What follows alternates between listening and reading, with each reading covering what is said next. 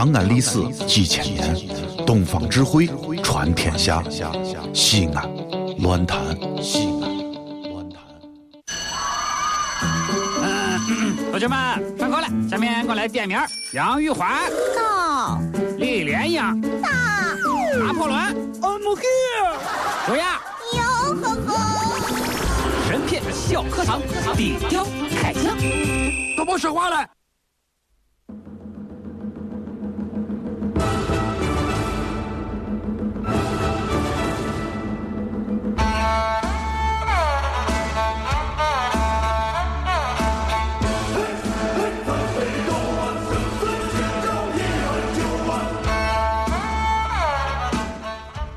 欢迎来到神篇小课堂。今天我们来说一说《水浒传》第六十三回。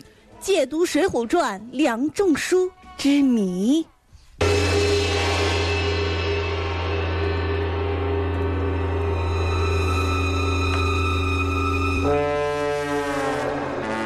在我们的《水浒传》当中，嗯虽然我和乐乐恬不知耻的，嗯嗯，乐乐一个人恬不知耻的揭露了很多《水浒传》里面颠覆你们三观的事儿，但是解读完之后，你就会发现一百零八将才恬不知耻。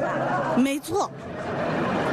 因此，我们的很多朋友们提出了这样的异议：比如说，《水浒传》还能看吗？我心中的英雄，还是英雄吗？嗯、你要么就看《水浒传》，要么呢就听《水浒传》啊，嗯因为一个是《水浒传》原著，一个是解读《水浒传》原著背后的故事。哎，咱看看清字面背后的意思啊！看过《水浒传》的人啊，应该都知道卢俊义这个人啊。那好歹人家排名还是比较靠前的呀。嗯，啊，卢俊义啊，在当时啊被他的管家李固告密谋反之后，被官府抓捕了。抓了抓了，燕青那个着急呀、哎呀，我的主人，嘿，哎，这个案子啊，谁处理啊？什么声音？刚才那这燕青的心理活动嘛。梁中书亲自审理。你这厮是北京本处百姓良民，如何却去投降梁山坡落草，做了第二把交椅？如今到来，里沟外联要打北京，竟被擒来，有何理说？啊，我打不打我打那个，嗯，那你说的是哪国语言？紧张嘛？啊，好吧，你说。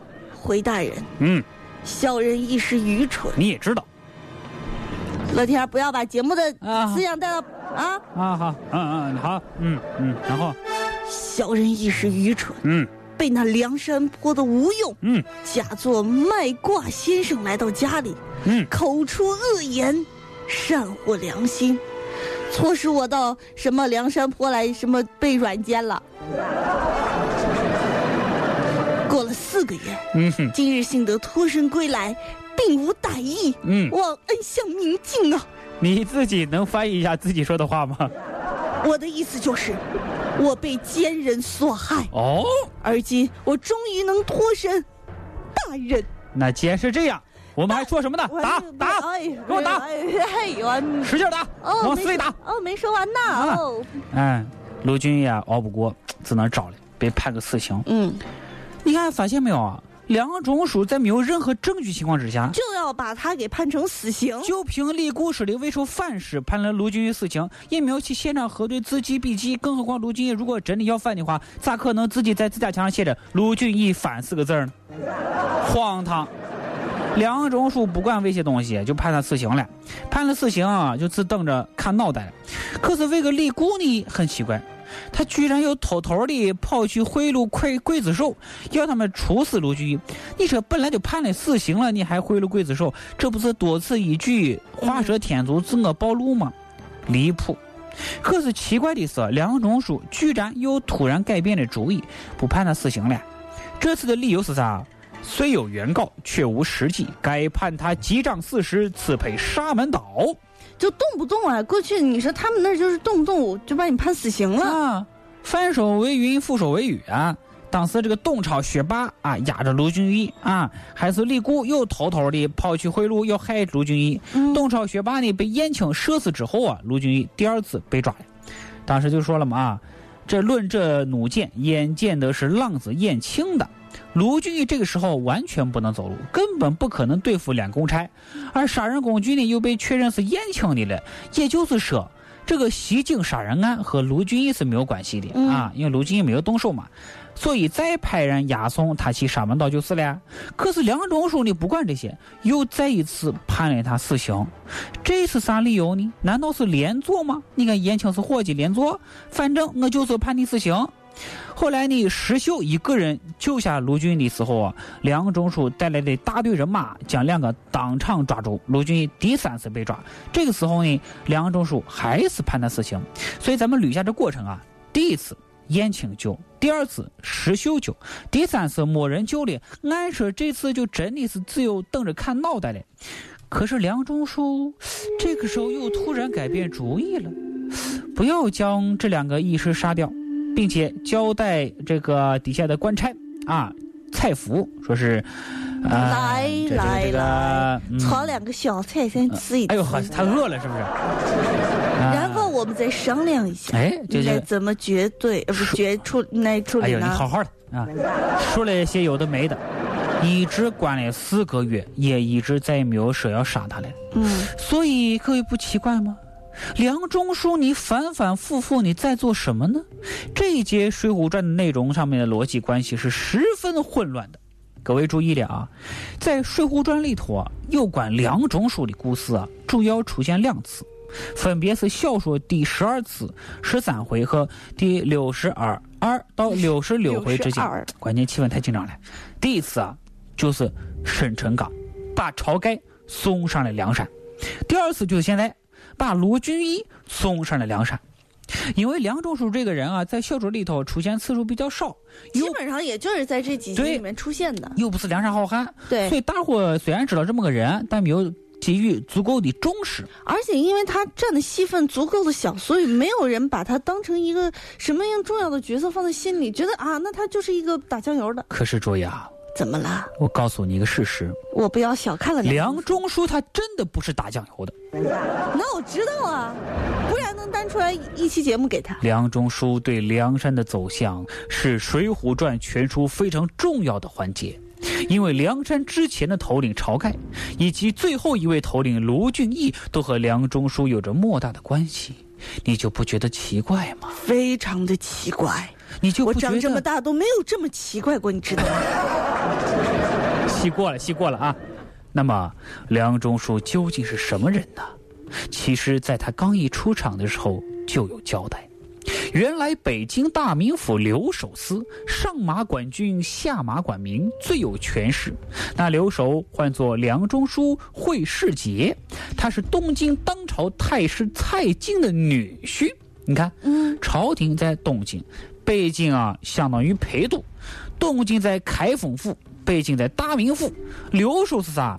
留守是隋唐以来设的一种特殊的官场，专指皇帝暂离首都或者陪都的时候啊委派的最高的军政长官，所以也是很有权势的人。嗯，上马管军，下马管民嘛也。就是有这个官府背景的这么一个人嘛。对呀、嗯再看那留守唤作梁中书会世杰，会就是名讳的意思，会世杰这三个字就足以说明了世杰是他的名字，他的姓名其实叫做梁世杰。啊，就算咱不直呼其名，以职务相称，那准确的称呼应该称呼他是梁留寿、留守相公、梁副印等等等等。或者是梁死，梁师啊，还梁师傅、梁老师我就是梁师，啊，老梁啊，梁梁。啊，梁梁叔叔，偏偏都不，《水浒传》就是称呼他为梁中书。那么“梁中书”三个字就颇有些令人寻味了。为什么要这么称呼他？再结合他在小说中起到的最关键的作用，结果人家名字就叫梁中书。哎，还真是，他的名字叫梁世杰。第一次把晁盖弄上梁山，第二次把卢俊义送上梁山，两次都和梁山有着密切的关系。那么，作者施耐庵是不是有意在暗示我和卓雅，梁中书这三个字的寓意其实就是梁山里面的内幕故事呢？所以才叫梁中书。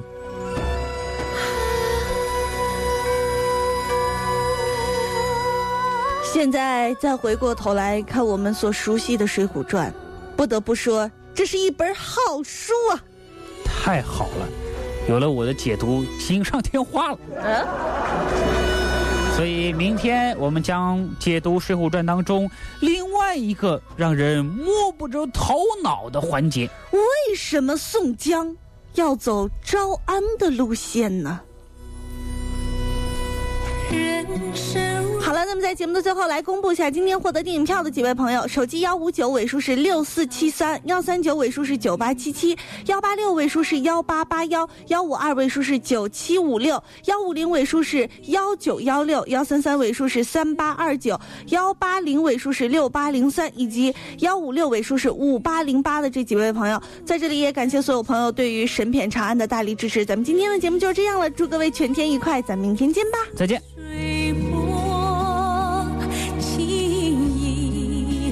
兰州同彼